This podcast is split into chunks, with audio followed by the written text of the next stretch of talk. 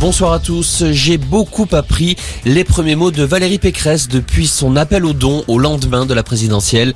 Lors d'un déplacement à Versailles, l'ex-candidate Les Républicains dit avoir repris son souffle et s'être ressourcé dans la nature.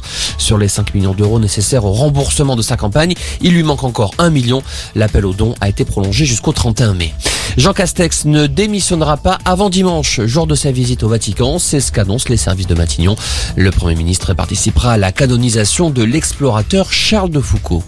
L'Union européenne muscle son aide à l'Ukraine avec une nouvelle aide militaire de 500 millions d'euros pour soutenir le pays face à l'invasion russe, portant ainsi le total à 2 milliards d'euros. Ce soutien européen depuis le début du conflit agace le ministre russe des Affaires étrangères.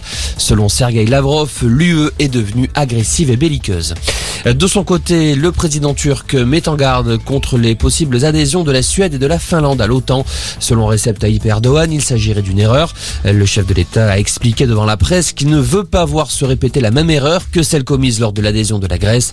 La Finlande annoncera dimanche sa décision sur un ralliement à l'Alliance.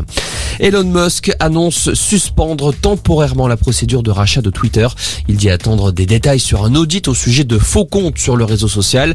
Le milliardaire précise tout de même qu'il reste toujours engagé à racheter la plateforme.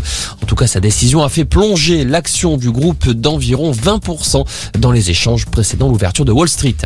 Des nouvelles rassurantes d'Elisabeth II, la reine de 96 ans a fait une apparition à un concours équestre aujourd'hui à Windsor.